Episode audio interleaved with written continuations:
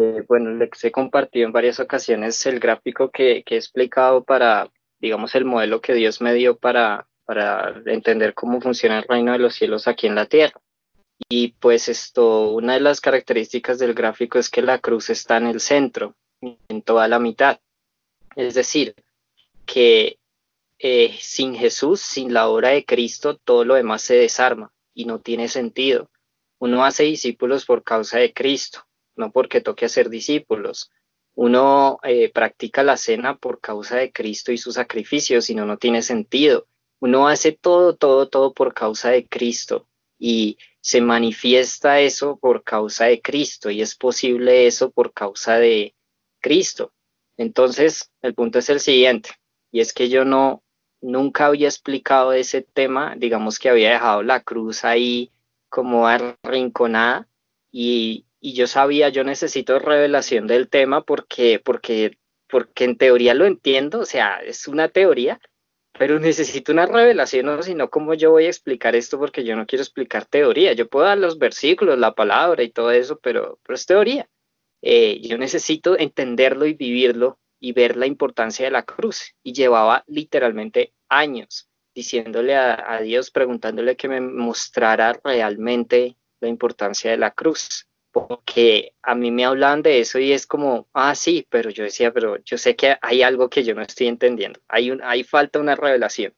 Y, y le pregunté mucho a Dios por eso, pero también eh, entendí algo, y es que se habla mucho en el Nuevo Testamento el tema de la persecución. Todo el tiempo se habla de la persecución, ser perseguidos por causa de Cristo y la persecución y demás.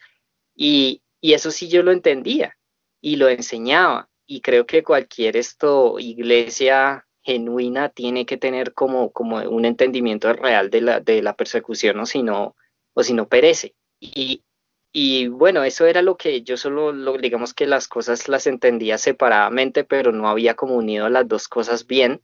Y, y, y ahora ya lo entendí.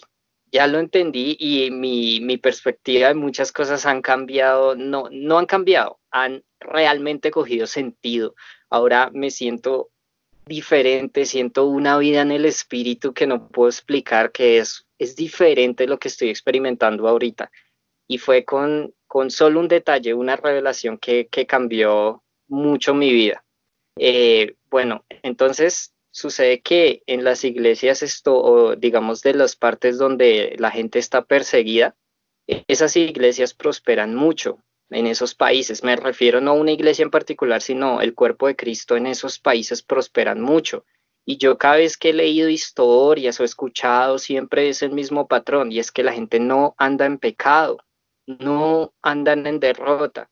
Sí hay gente que se echa para atrás, sí hay gente que traiciona, sí hay gente imperfecta, todos son imperfectos en, en, en su carácter y, y, meten la pata y a veces no creen algunas cosas. También pasa eso, también siguen siendo humanos, pero no fracasan, siguen avanzando y son perfeccionados a imagen de Cristo y nunca se habla que sus testimonios sean, no, es que es que todos caen todo el tiempo en pecado, todo el tiempo, todos los días. De hecho, pues, pues voy a decir algo que de pronto ustedes han escuchado, inclusive de pronto creen, pero la verdad yo no lo creo siempre se cita el versículo de proverbio de, aunque el justo se cae siete veces, siete veces se levantará, y lo usan como, si el justo cae siete veces en pecado, siete veces se levantará. No, ese pasaje no está hablando de, de pecado. Ese pasaje está hablando de tribulaciones, de, fracasos en otras cosas, pero no necesariamente uno lo tiene que interpretar con pecado. Y en la Biblia no existe esa afirmación que dicen que hasta el justo peca siete veces al día. Eso no está en la Biblia, es una interpolación que cogimos ese versículo y lo volvimos así. Bueno, las iglesias perseguidas y la iglesia que uno puede ver en el Nuevo Testamento no es así. Pablo no hablaba instrucciones de no le hablaba a iglesias que se la pasaban ahí cayendo, cayendo, sino que iban evolucionando de verdad en santidad.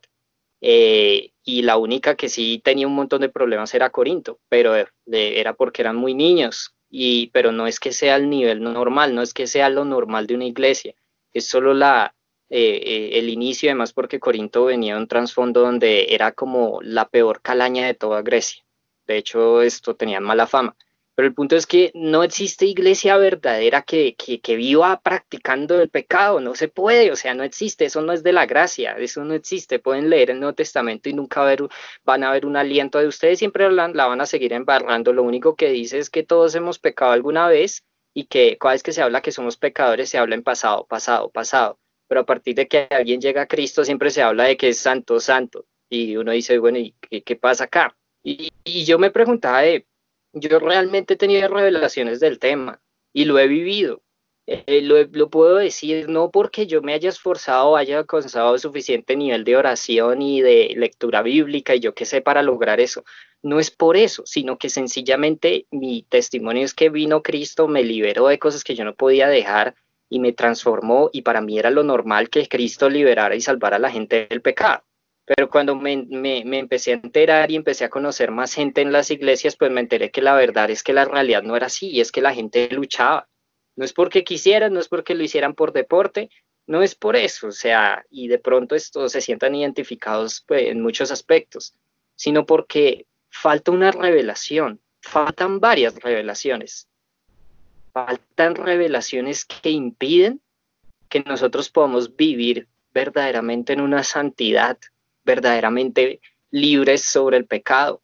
Y, me confrontaba a eso, porque yo siento yo que estoy recibiendo de parte de Dios, entonces, ¿qué es lo que Dios me está diciendo? Y cuando le explico las cosas que Dios me está diciendo a la gente, algunos salen del pecado y otros no, entonces yo decía, ¿qué es lo que pasa? No entiendo, tiene que haber algo, alguna cosa que yo estoy ignorando y, que no sé comunicar porque la gente no puede salir del, del ciclo vicioso a pesar de que lo quieran, pero no entiendo por qué yo sí y también he visto en mi vida decadencias de eso. No es que siempre haya estado así en full, full santidad, no es cierto. Yo también he visto decadencias en mi vida y también me he preguntado, entonces, ¿por qué estoy decayendo en mi vida cristiana? Y antes cuando conocí a Cristo no estaba así. Y ahora que entiendo más cosas sí estoy así. No, no entiendo qué es lo que sucede conmigo. Era, era, extraño, era frustrante. Y, y le pregunté mucho a Dios. Y había una diferencia que me permitía vivir en santidad versus otras personas. Un detalle que logré encontrar. El detalle es que yo recibía persecución. A mí me insultaban, me calumniaban, me vendía a la gente y las personas no recibían persecución. Y las personas que evitaban la persecución no podían vivir en santidad. Y, me di cuenta, en el momento que yo he recibido persecución, no son los momentos que más santidad he experimentado. Por eso ahí fue que me di cuenta que todas las acusaciones que me decían eran falsas y que no debía sentirme culpable de nada porque el fruto que yo estaba experimentando era bueno. Era amor, gozo, paz, paciencia. Y yo dije, si eso está en mí, el fruto es bueno, entonces yo puedo estar confiado en lo que yo estoy haciendo es muy bueno. Y además porque esto es una promesa. Y hoy y mañana vamos a hablar de la persecución. Mañana quizá explique cómo es exactamente para que nos preparemos a, experimentarlo, cómo funciona, qué es lo que dice la Biblia exactamente, porque hay demasiada información muy clara y cuando uno lo tiene claro, ya cuando se viene eso avecinándose, eh, ya uno no lo coge por sorpresa. Entonces, uno dice, no, pero es que la persecución es de países como Irán, yo qué sé, que, que está la ley Sharia y que prácticamente el Islam es la ley, entonces allá sí me persiguen, allá sí me echan en la cárcel, eso sí es persecución. Eso es claro que es persecución, pero hay algo que no entendemos y es que la persecución no es solo eso.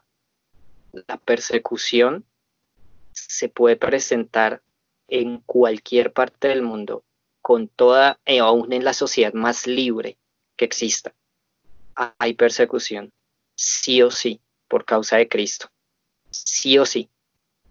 Yo se les voy a dar un ejemplo. Yo sé que todo nos ha pasado, que hemos estado en un contexto donde sabemos una verdad, que Dios nos habló, que la tenemos clarísima en la palabra. Y no decimos nada para no generar problemas. Y nos quedamos callados, aún sabiendo, en el fondo, fondo sentimos que debemos decir algo, pero no lo hacemos. No estoy hablando de llegar a criticar y destruir, eso no, eso es otra cosa, o sea, eso sí es andar en la carne, estoy hablando de cosas que realmente el Espíritu Santo lo impulsa a uno. A decirle cosas a algunas personas Y yo sé que si a veces le comparto a algunas personas, esas personas me pueden rechazar, puedo perder amistades, puedo perder trabajos, puedo perder muchas cosas si tomo esos pasos. ¿Y qué decisión tomamos? Callarnos. Eso es evitar persecución. Y Jesús fue claro en hablar en ese tema. No es solo que nos den bolillo, que nos metan en la cárcel, no. Es que también nos ultrajen, nos calumnien, nos insulten y nos rechacen por causa de Cristo. Y es uno de los temas centrales. ¿Y por qué es tan central? Muy simple. Porque esa es la cruz. Jesús dijo lo siguiente. Jesús dijo, eh, le dijo a sus discípulos antes de que fuera la cruz, él le dijo, eh, el Hijo del Hombre tiene que, ser entregado a manos de los ancianos, fariseos y maestros de la ley para que lo, eh, lo maten. Y los discípulos se quedaron como, como que no sé si estaban de pronto pensando que estaba hablando figurativamente o algo así, pero Jesús estaba hablando literalmente. O sea, eso va a pasar, eso tiene que pasar. y después de Jesús decir eso, él dijo lo siguiente, el que no toma su cruz y se niega a sí mismo cada día, no puede ser mi discípulo. Y después describe un par de cosas más. O sea, que la vida cristiana se basa en, imitar a Cristo. Y si yo estoy imitando a Cristo, significa que yo debo pasar por las cosas que también pasó Cristo. Jesús dijo, si a mí me persiguieron, también ustedes los van a perseguir. Si a mí me llamaron, eh, dijeron que y yo saca los demonios a través de Belcebú, también van a decir cosas de ustedes, o hasta peores. Eh, Jesús lo dijo. Entonces, no esperemos que nuestra vida sea fácil. Es más, tenemos ese chip tan incrustado porque esta sociedad occidental nos ha metido tanto ese chip de que nosotros tratamos de hacer todo en nuestra vida para un día sentarnos tranquilos en el sofá y cumplir nuestros sueños. Entonces digo, un día voy a llegar a mi casa, voy a tener suficientes ingresos para estar tranquilo, para que ya no tenga que sufrir nada, ningún tipo de problemas y yo voy a ser voy a ejecutar mi ministerio y mucha gente va a llegar a Cristo y yo voy a estar tranquilo y todo va a salir bien y estamos trabajando y esforzándonos para llegar al punto de estabilidad y facilidad, comodidad. Pues les digo que eso no existe en la Biblia. Existe todo lo contrario. No tiene sentido esperar esas cosas. Es más, los que logran llegar a ese punto siempre llegan a una frustración y un fracaso espiritual, una sequedad espiritual. ¿Por qué? Porque estamos buscando ganar lo que se compró en la cruz sin la cruz. Estamos aceptando lo que, lo que Satanás le dijo a Jesús. No, mira, te voy a dar los reinos del mundo. ¿Cuál es la diferencia? La diferencia es que no tienes que pasar por la cruz.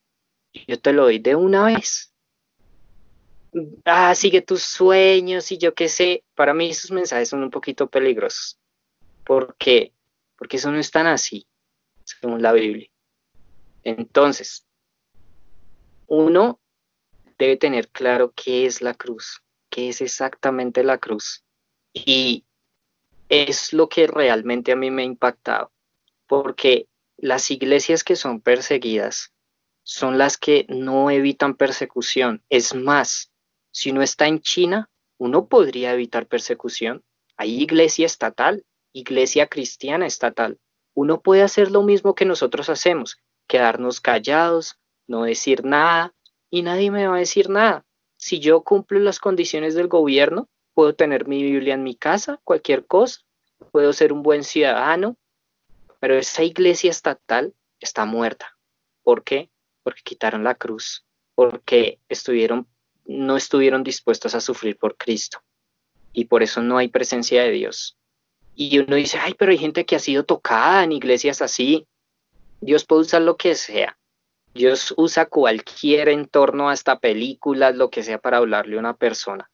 Pero eso no significa que ese sea el modelo correcto. No significa que estemos en el camino correcto. Y, y eso es importante. Entonces, las iglesias allí viven una persecución y las iglesias que viven persecución están vivas en el espíritu, tienen un gozo extremo, un gozo, una cosa impresionante, donde no se afligen a causa de la persecución, sino que se alegran a causa de la persecución. Y de hecho Jesús dijo que hay tres formas de pasar la, o sea, no dijo que hayan tres formas de pasar la persecución, pero de una u otra forma hay tres formas. Y él dijo la forma correcta de pasar la persecución. ¿Cuáles son las tres formas? La primera, me quedo callado, comprometo el mensaje, no digo nada para no ofender a nadie y para no meterme en problemas. Ese de ahí es, la, es esto, el segundo terreno. El que no tiene raíces profundas llega al sol, se quema y se desvanece y no da fruto. La segunda opción para pasar la persecución, que es la que más yo experimenté, es que uno asume la persecución porque está en la Biblia y uno dice, bueno, me voy a meter en problemas porque voy a hacer algo que yo sé que no aprueba la gente en mi entorno y sé que me voy a meter en problemas. Por ejemplo, eh, a mí esto, yo cuando estuve en la iglesia, a mí me pusieron a hacer unos formatos, llenar unos formatos de la iglesia. Y esto, una de las cosas de, que me pusieron de condiciones que yo podía enseñar lo que quiera, pero que yo tenía que llenar un formato y el formato pues incluía que yo debía levantar una ofrenda para unos misioneros que ni conocemos de la iglesia, la ofrenda misionera. Y yo al principio no lo tomé mal ni nada, y yo dije, bueno, lo voy a hacer. Y cuando yo lo iba a intentar hacer, yo sentía que no era capaz, que el Espíritu Santo literal se contristaba si yo llegaba a hacer eso, porque él estaba viendo era la necesidad del grupo, de la gente, gente que estaba prácticamente aguantando hambre y yo pidiéndoles plata a personas que ellos ni conocen. Y, yo sentía que el espíritu me lo impedía, yo no era capaz. Y yo, yo sufría porque yo decía me voy a meter en problemas porque tengo dos decisiones, obedecer lo que Dios me está diciendo o obedecer a los hombres y yo dije ah, voy a ignorar eso, voy a ignorar eso y pasó una semana y entregaba ese informe vacío, solo la asistencia, pero la plata sin plata, sin plata, sin plata, y lo entregaba así. Y el pastor esto de una vez me empezó a llamar la atención como, hey, ¿qué pasa? Y me dijo, bueno, hablemos. Y yo le dije, pastor, he recibido pues una revelación, creo que los grupos en casa deben ser así y así. Y él dijo, uy, súper chévere, pero solo te pongo unas condiciones. Puedes enseñar lo que quieras, pero sí o sí tienes que hacer el devocional de la iglesia primero. Y yo dije, bueno, no está tan grave, pero a la vez sentía en el fondo, ah, no sé por qué no me cuadra algo. Me dijo, bueno, y tienes que eh, también esto hacer los discipulados con el libro de la iglesia. Y también tienes que esto, la ofrenda. Y yo le dije, pero pastor, si hay gente que aguanta hambre, ¿qué hago? Me dijo, no, pues entonces tienes que hacer esto y aquello. Y me bajó un poquito la carga y me dijo, en teoría es más estricto, pero tranquilo, tranquilo. Y yo dije, bueno, las, las, las, las cargas no están tan difíciles. Pero yo cuando intentaba hacerlo, no era capaz. Y yo dije, no, ahora sí me metí en problemas. Porque siento que el espíritu me dice, no, no, no lo hagas, no lo hagas, no lo hagas. Y me empezó a dar una palabra, faraón. Me decía eso, faraón, faraón. Yo, como así que faraón? Y yo empecé a entender todo. Lo que Dios me estaba diciendo era que faraón, en un momento que tuvo presión por parte de Dios y de Moisés, él dijo, sí, está bien, pueden salir, pero solo los hombres, pero solo los hombres, y ponía condiciones. Lo fácil de Moisés hubiera dicho, listo, listo. Eh, y después puso otra condición, no, no, no, pero entonces no se van a ir tan lejos, sino a tres días de camino, mira, tres días de camino, y sin el ganado ni nada. Y Dios decía, no, yo quiero sacar completamente a mi pueblo, completamente a mi pueblo. Y Dios me ponía eso y yo decía, no, puede ser, a meter en problemas. Pero yo dije, ah, ¿qué más da? Esto es lo que Dios pide. No puedo hacer nada. Entonces yo dije, pues que me meten problemas, pero que me metan problemas honradamente. Voy a hablar con el pastor y le voy a decir, pastor, no soy capaz de hacer eso. Y si no puedo, entonces voy a entregar el grupo y me voy. Eh, pero digamos, no retándolo, sino tranquilo. Yo no puedo hacer eso, Dios me está llamando a hacer otra cosa. Y sencillamente, pues, pues quiero, pues quiero hacer eso otra cosa sin ninguna carga y, y ya, y ya, y eh, eh, paz, paz, no hay problema, no hay problema, yo no voy a hacer nada más, yo no me meto más en la iglesia, todo bien, no hay problema.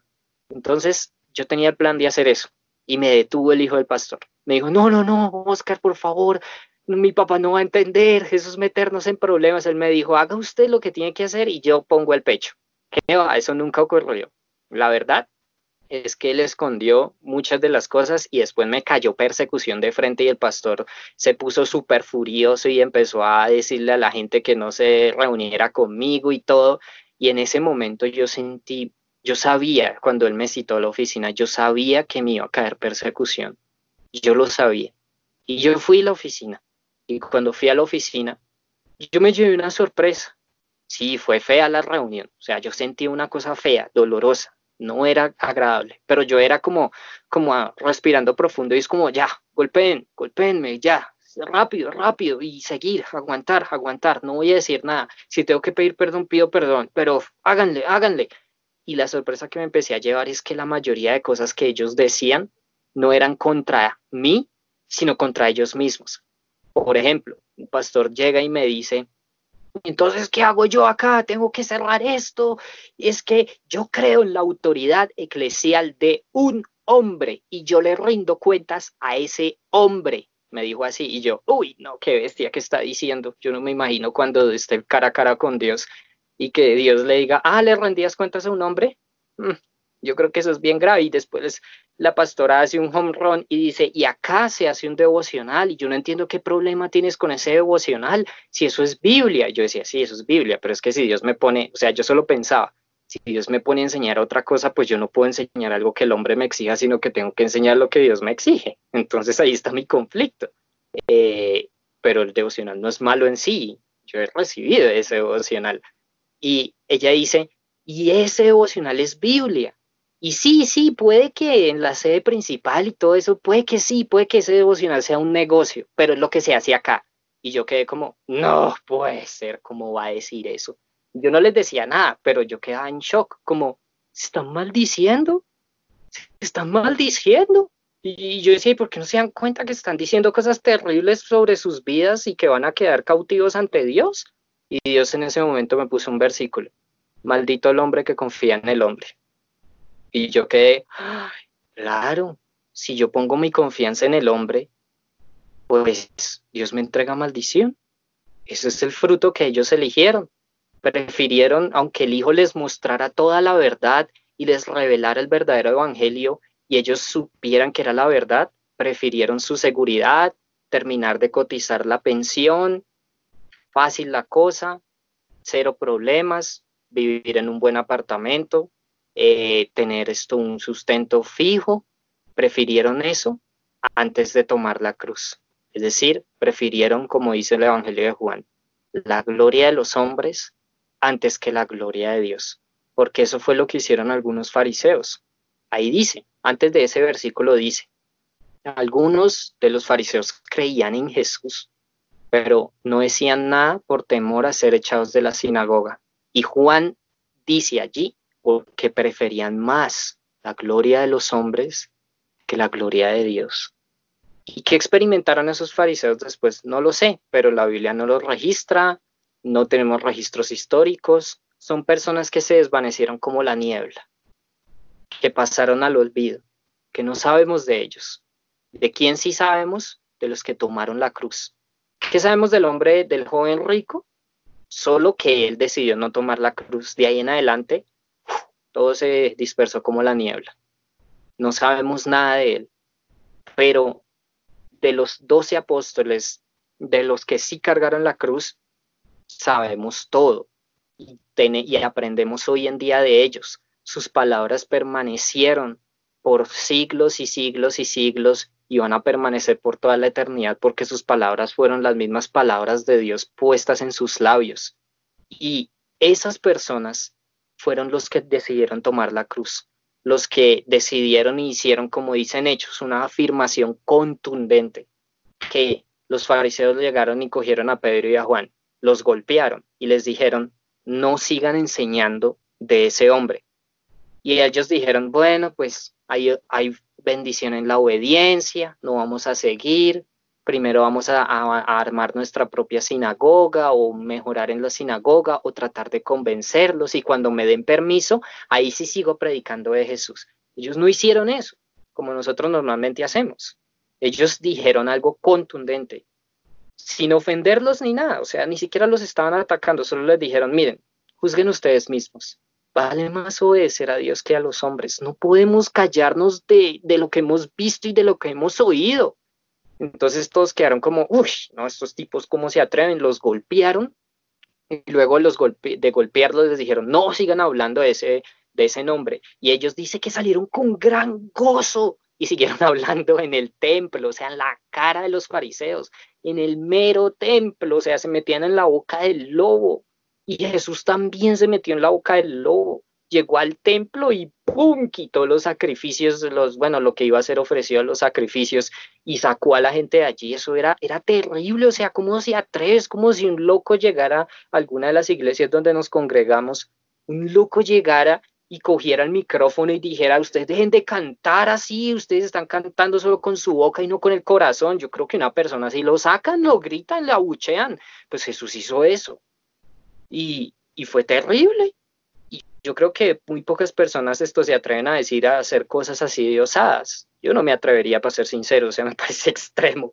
Pero algunas veces, no digo siempre, no digo que eso sea una actitud para criticar, destruir y, y revelémonos al sistema, eso tampoco está bien. Pero algunas veces el Espíritu Santo nos pone a hacer cosas que nos meten en problemas, que uno lo está haciendo temblando, uno le están temblando las piernas mientras uno lo está haciendo. No es que uno lo haga porque, ah, vamos a destruir, sino porque realmente uno sabe, Dios me está impulsando, pero no sé qué esto me estoy metiendo, me estoy metiendo en problemas y estoy diciendo cosas que sé que me van a meter en problemas. Y uno mismo piensa en ese momento, de, ay, que estoy diciendo, ay, que estoy diciendo, ay, me estoy metiendo en problemas. Pero no importa, eso está bien. De hecho, eso es lo que Dios nos mandó hacer. Dios nos mandó a que hiciéramos eso. Entonces nosotros, ¿cómo tratamos de hacer las cosas? Sin la cruz, ¿cómo así? Nosotros buscamos. entonces nosotros llegamos a Cristo por causa de que, yo creo que todos tenemos algo en común.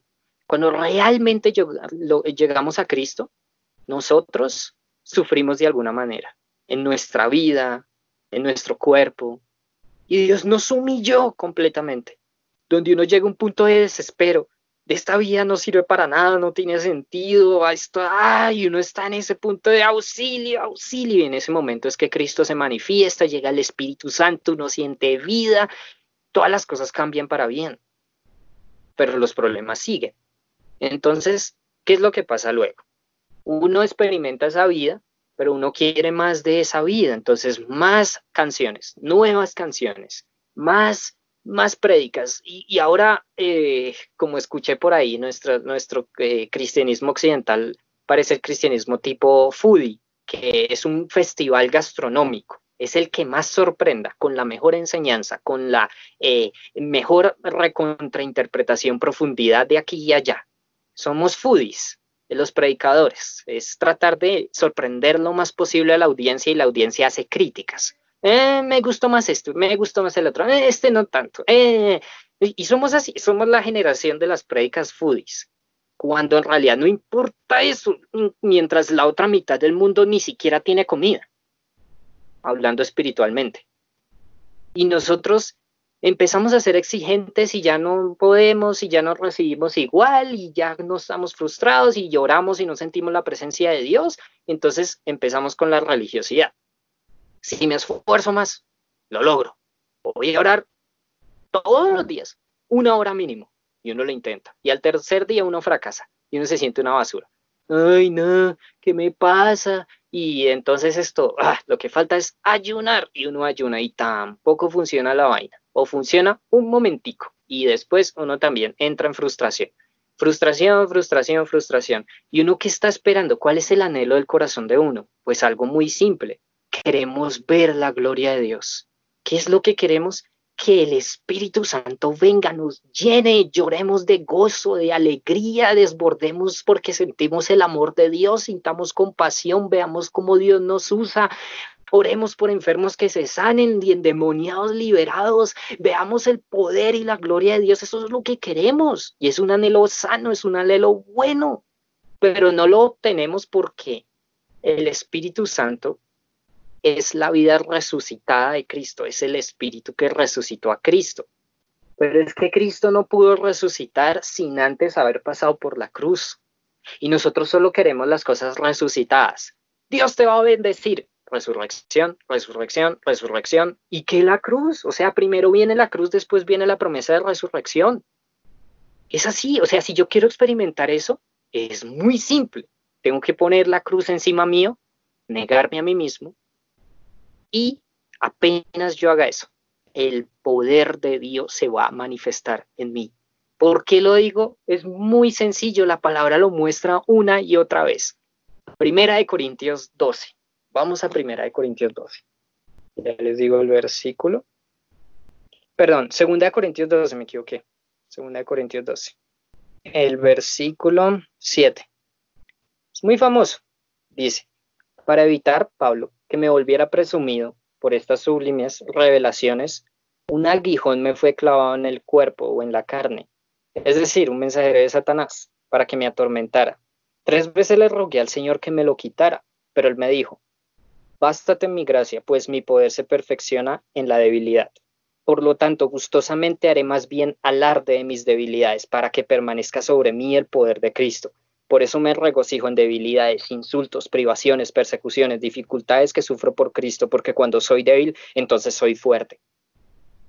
Bueno, el contexto es el siguiente. Pablo está hablando, defendiendo de que él es un apóstol y hace toda la lista en el versículo, creo que en el pasaje anterior, capítulo anterior, hace toda la lista de sus persecuciones y está hablando de lo que es ser un apóstol y las persecuciones que él sufría.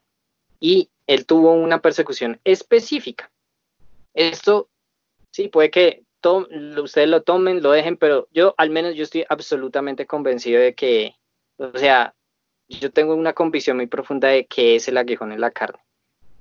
El aguijón es un mensajero de Satanás, como le dice ahí, y se menciona en otra parte, cuando, cuando Pablo se encontró con Jesús por primera vez, cuando era Saulo, cuando estaba persiguiendo y Jesús se le apareció y le dijo, Saulo, Saulo, ¿por qué me persigues? ¿Por qué te das cosas contra él, aguijón? ¿Y cómo así? Bueno, este mensajero de Satanás le generaba una aflicción física a Pablo. ¿Qué aflicción física? Pues el contexto dice, pura persecución. Entonces yo creo esto. Ese es un demonio, mensajero de Satanás. El aguijón era un demonio que usaba Saulo de Tarso. Y por eso es que Pablo estaba empedernidamente obsesionado con perseguir. Echar en la cárcel, torturar. De hecho, casi que creo que no hay ningún registro de que matara a alguien. El man no mataba a alguien, solo daba el visto bueno de que, que mataran a alguien, como en el caso de Esteban. Pero eh, no sé si mató a alguien de pronto, no lo sé. Pero eh, el tipo perseguía, perseguía súper salvajemente. Y cuando se encontró con Cristo, Cristo le dijo, pues, eh, ¿por qué te clavas eso mismo? ¿Por qué te haces eso a ti mismo? No sabes lo que estás haciendo. Eso se te va a devolver. Básicamente eso es lo, tratando de explicar el asunto, eso es lo que estaba tratando de decirle Cristo a, Pablo cuando se encontró en el camino de Damasco. Y es que ese aguijón, desde ahí, se vino en contra de Pablo y lo atormentaba. ¿Cómo lo atormentaba? Pues Pablo cada vez que llegaba a una ciudad y ¿qué era lo primero que pasaba? Se le venía la turba encima, para la cárcel, lo golpeaban, lo cascaban peor que todos. No decía, ¿y ese man qué? O sea, ¿por qué le pasaba esas cosas tan extremas? Al menos Pedro y Juan pues no les daban tanto, o sea, pues, es que este man era, era el rey del sufrimiento. Y es porque ese aguijón lo perseguía. Y Pablo debió sufrir por eso, grandemente. Y le dijo, Señor, sáname, quítame este, esto, todo el tiempo me golpean, no más. Todo el tiempo me hacen esto, no más, por favor. Y Dios le dijo, no, bástate mi gracia, pues mi poder se perfecciona en tu debilidad no te puedes volver orgulloso. Entonces Pablo sabía que cada ciudad o cada lugar donde él llegara, él sabía, dependo 100% de Cristo porque si él no está conmigo, me matan. Así de simple, me matan. Porque él de verdad se, se, enfrentaba a persecuciones que eran de muerte, pero siempre salía librado de alguna otra manera y no, no moría. Eh, y él sabía que tenía que asumir eso. Entonces cuando Dios le dijo eso, pues él entendió, ah, bueno, listo. Entonces si Dios me dice eso, entonces yo voy a hacer alarde de mis debilidades. ¿Para qué? Para que el poder de Cristo permanezca sobre mí. Entonces me voy a gustosamente hacer alarde de persecuciones, privaciones, insultos, todo. Básicamente es como insúltenme, vengan, háganme, golpeenme, porque es ganancia para mí. Es lo que está tratando de mostrar Pablo. Porque si ustedes hacen eso conmigo, más poder de Cristo voy a ver en mí. Entonces nosotros queremos ver los mismos milagros que pasan en las tribus escondidas del África. Y como un misionero vio que se le estiró una pierna a alguien y queremos ver esa gloria, pero no queremos coger la cruz. Pero si cogiéramos la cruz, en nuestra debilidad se va a manifestar la resurrección, la nueva vida, el Espíritu Santo, la abundancia que esperamos, que pongamos una canción y nos quebrantemos y terminemos alabando a Dios todo el tiempo, todo el tiempo, que medio escuchemos una palabra de Dios y ¡pum! nos llegue profundamente, que podamos siempre sentirnos vivos, que no caigamos todo el tiempo en pecado, porque ya el poder de la resurrección y la abundancia del Espíritu Santo están dando en nosotros como ríos de agua viva. ¿Cuándo fue que salió el agua de la peña que golpeó Moisés? Pues cuando la golpeó, que simboliza a Cristo. Entonces, si estamos cogiendo el lugar de Cristo para poder ver el agua viva, la vida resucitada, el fundamento de la fe es la cruz, es tomar la cruz. Entonces ahí saqué una conclusión cuando leí un versículo siempre sacaba la misma conclusión, pero como que nunca me detuve a pensarlo con claridad. Y el versículo es Primera de Pedro 4. Bueno, son varios versículos. Primera de Pedro 4, 1 y 2. Voy a empezar ahí. Dice, por tanto, ya que Cristo sufrió en el cuerpo, asuman también ustedes la misma actitud, porque el que ha sufrido en el cuerpo ha roto con el pecado para vivir el resto de su vida terrenal no satisfaciendo sus pasiones humanas, sino cumpliendo la voluntad de Dios. O sea, si yo sufro por Cristo, rompí con el pecado, o sea, soy libre del dominio, del poder del pecado. De hecho, así lo dice en traducción al lenguaje actual. He, quedo libre del poder del pecado. Quedo libre. ¿Por qué? Porque la cruz que yo cargo, el sufrimiento, me va a llevar a una resurrección. Es más, más adelante Pedro dice en el mismo capítulo, dice el versículo 12, voy a leer desde el 12.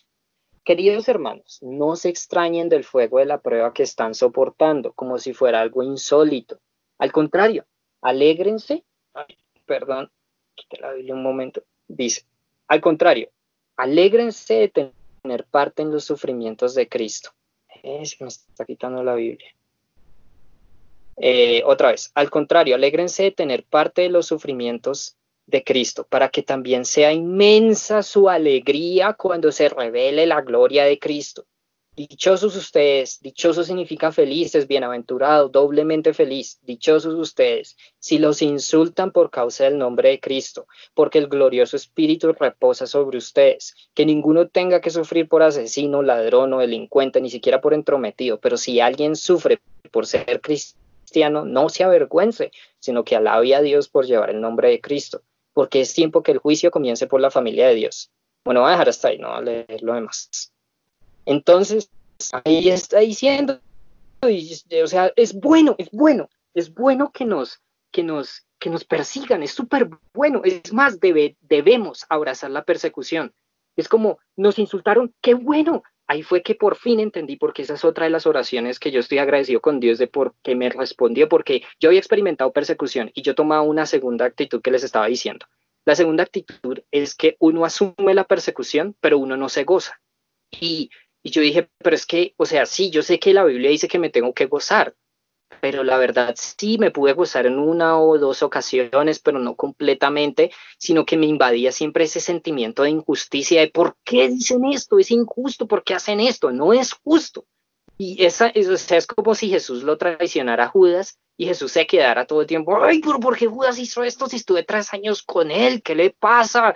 ¿Cómo pudo hacer eso? Algo así era lo que me pasaba a mí, que es una actitud un poco antibíblica, pero, pero era mi realidad. Entonces yo dije, bueno, si yo supiera la recompensa que tengo por ser perseguido, lo que dice el Sermón del Monte, bienaventurados ustedes si los persiguen, ultrajan, calumnian por causa de mi nombre, diciendo toda clase de chismes, mentiras. Dichosos, bienaventurados ustedes porque eh, grande es su galardón. Y así también persiguieron a los profetas que los antecedieron a ustedes. Por lo tanto, gócense, porque grande es su galardón parafraseando el pasaje. Eso es Mateo 5, si no estoy mal. Entonces Jesús da la orden. Si los persiguen, gócense. Si levantan calumnias, mentiras contra ustedes, gócense. bueno, listo, pero es que si yo no veo el galardón, ¿yo qué me voy a gozar? Voy a dar un ejemplo meramente humano. Es un ejemplo ahí que se me, se me, ocurre, se me ocurrió en este momento.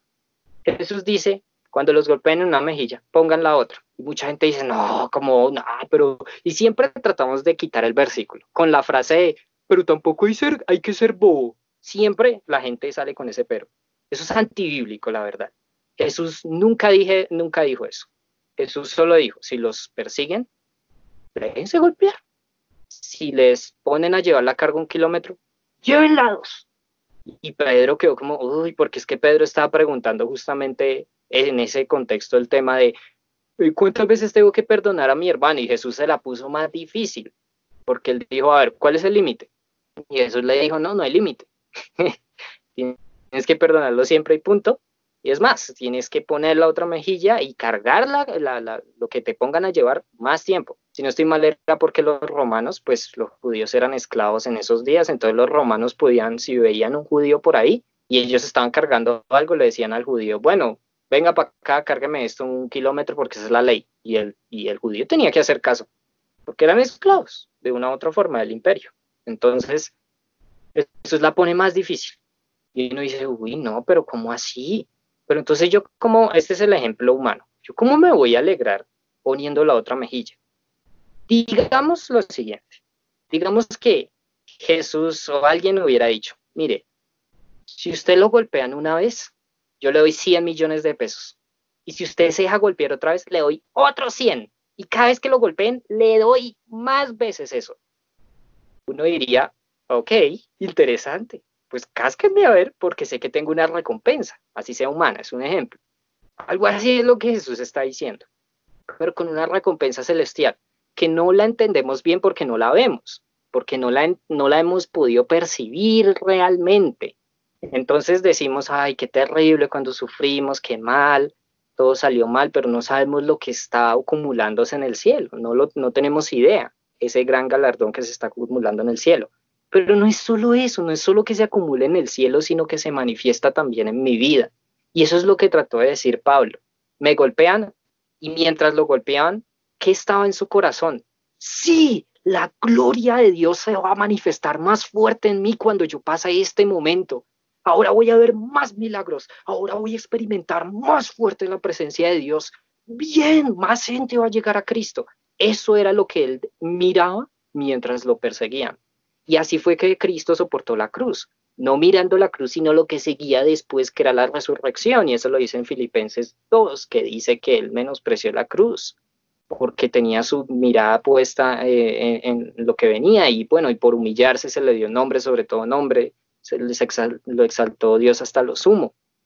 Entonces, esa es la ventaja de la cruz, que debemos, o sea, no sé cómo es, no sé cómo expresar la fuerza de esto, pero debemos enseñarle a la gente y aprender a que nos gocemos, que abracemos, que acojamos el sufrimiento, la persecución, que le enseñemos a la gente no a evitarlo, sino a decirle, ven, bienvenido, un abrazo, así duela, así sea difícil, así me esté partiendo del miedo, pero que carguemos la cruz.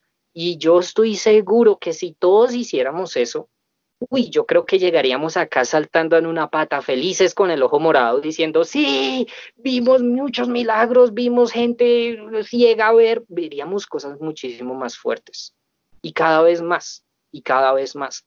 Y si nos golpean, no estaríamos como, ay, qué triste, ay, me rechazaron, sino que saldríamos como Pedro y Juan después de ser azotados. Sí, hemos sido considerados dignos de sufrir por causa de Cristo. O sea, estoy de verdad imitando a Cristo, Cristo me aceptó de verdad, de verdad, de verdad, estoy viviendo como Él vivió y ahora puedo, puedo experimentar de su resurrección gracias a esto, gracias, gracias Dios, ya uno puede ver con gozo esas situaciones. Y apenas entendí la cruz, pues fue la respuesta que yo le había dicho a Dios, porque yo le decía, Señor, yo no me sé gozar, yo no veo el galardón. Si yo viera el galardón y si y, enséñame tú cómo gozarme. Ahí sí lo pudiera hacer. Y él me reveló esto.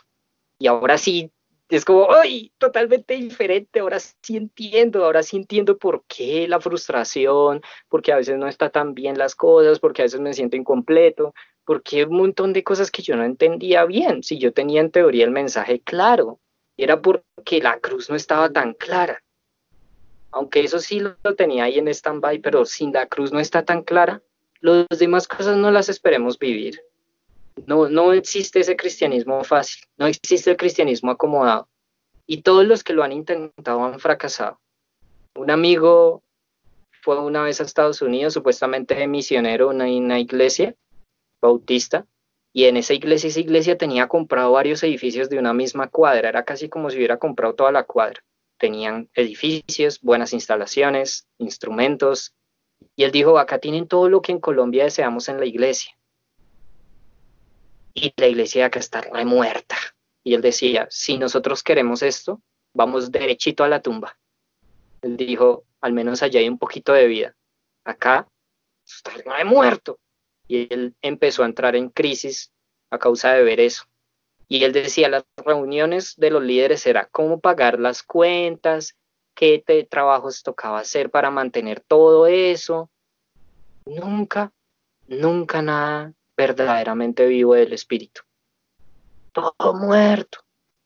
Y, y, él quedó en shock, como nosotros soñamos con esto en Colombia y no sabemos lo que estamos pidiendo, no sabemos lo que estamos buscando y lo que estamos soñando. Y el cristianismo acomodado siempre tiene como fruto muerte espiritual, porque es quitar la cruz. La iglesia de la Odisea, ah, tú dices soy rico, sí, tienes plata, estás en un puerto, tienes estos y estos materiales, vendes y dices, soy rico, nada me hace falta, la logré, sigo a Cristo, estoy cómodo, la logré. Y Dios le dice, en realidad estás desnudo, eres pobre, desventurado, no tienes nada y eres de paso tibio y a los tibios los vomitaré en mi boca. Es, como una descripción terrible en lo espiritual. Es como la peor condición espiritual. Y toda la iglesia que es acomodada en Estados Unidos, en Europa, en Latinoamérica, tienen esa constante. Cristianismo fácil y muerto. No hay casi milagros, no se ve la gloria de Dios, porque se nos enseña a evitar la cruz, a evitar ser ofendidos, a evitar generar un escándalo, a evitar y llegarle supuestamente estratégicamente a mis amigos. Pero ¿qué estratégicamente? no funciona, o sea, sencillamente estoy evitando persecución, porque el Evangelio cuando se predica como es, con las bases que es, es poder de Dios, o sea, así es simple, gente me va a amar y gente me va a odiar, y, es lo normal, es lo que hay que esperar. De hecho, esa era la señal que siempre yo tenía cuando yo estuve en Perú.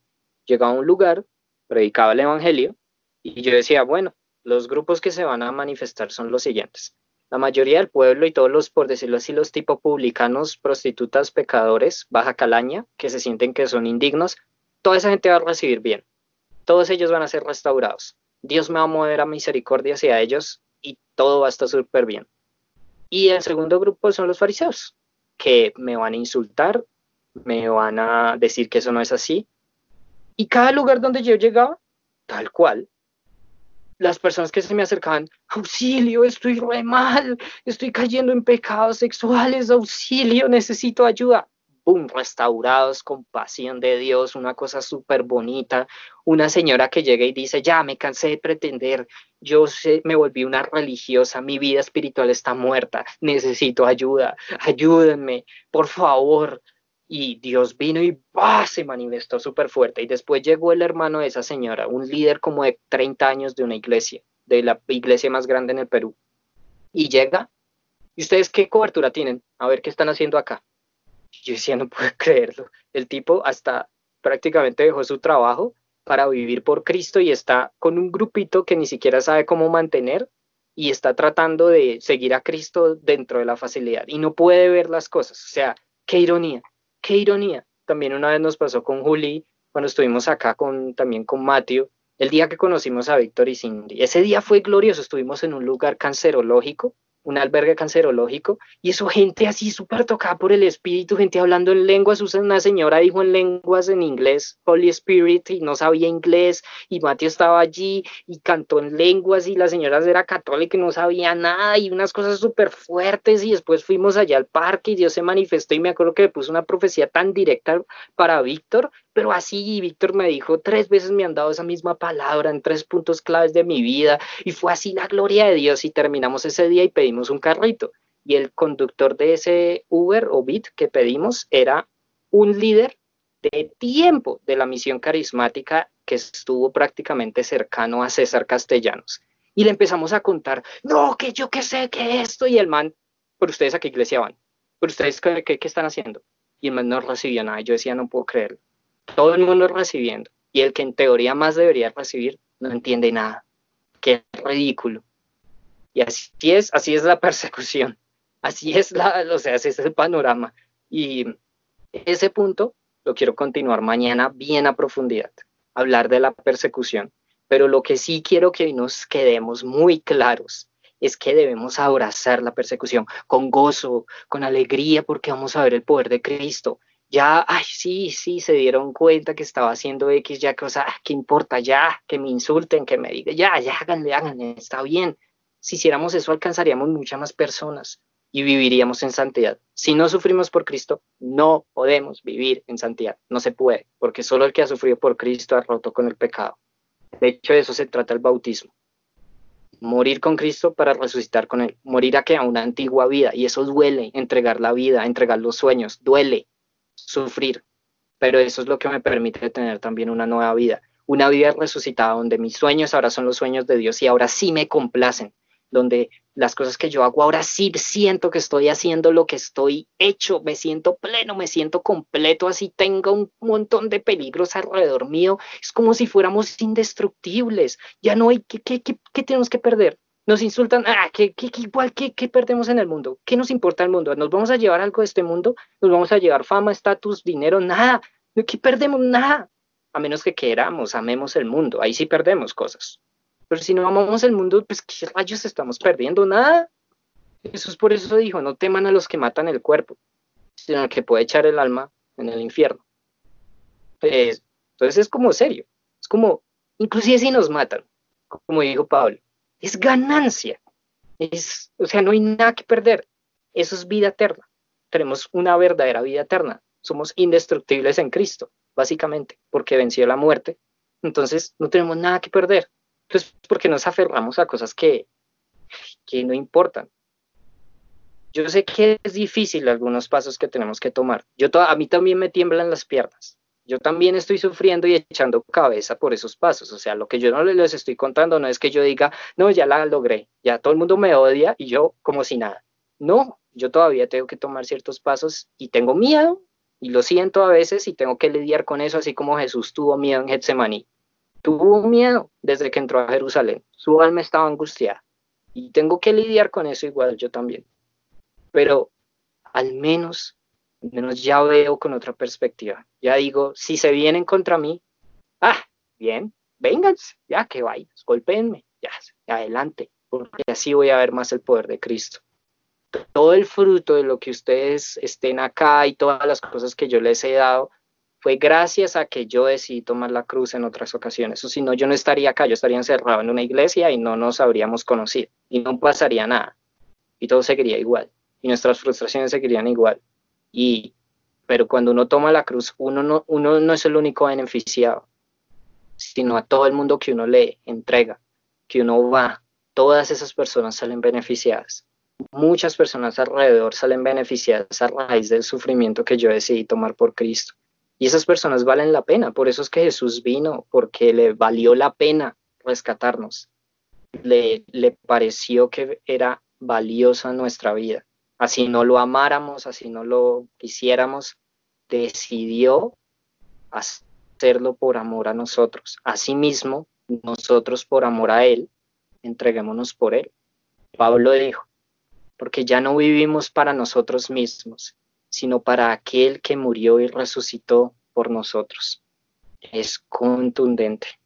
Así que tomemos un pasito más, empecemos paso a paso un paso más. ¿Hay alguna persona que yo no le he hablado porque me da pena? Empecemos por ahí. Un paso más. Alguien que yo sepa que Dios me está llamando. Solo un paso más. Y vamos pidiéndole gracia al Señor. Siéndole, Señor, me, me da terror hacerlo. Ayúdame, por favor. Y clamar, y Él nos va a dar las ayudas. Y vamos a ir avanzando. Y vamos a ver cada vez más el poder de Dios. Y sé que cuando nos reunamos y cuando ustedes tengan eh, digamos esto también grupos otras reuniones o ministren a gente alrededor de ustedes, van a ver ese fruto, van a ver una vida en abundancia. Pero empecemos paso a paso, que digamos, ah, no importa, pero que tomemos la decisión y eso nos va a cambiar totalmente la vida. Y eso es lo que les quería compartir hoy.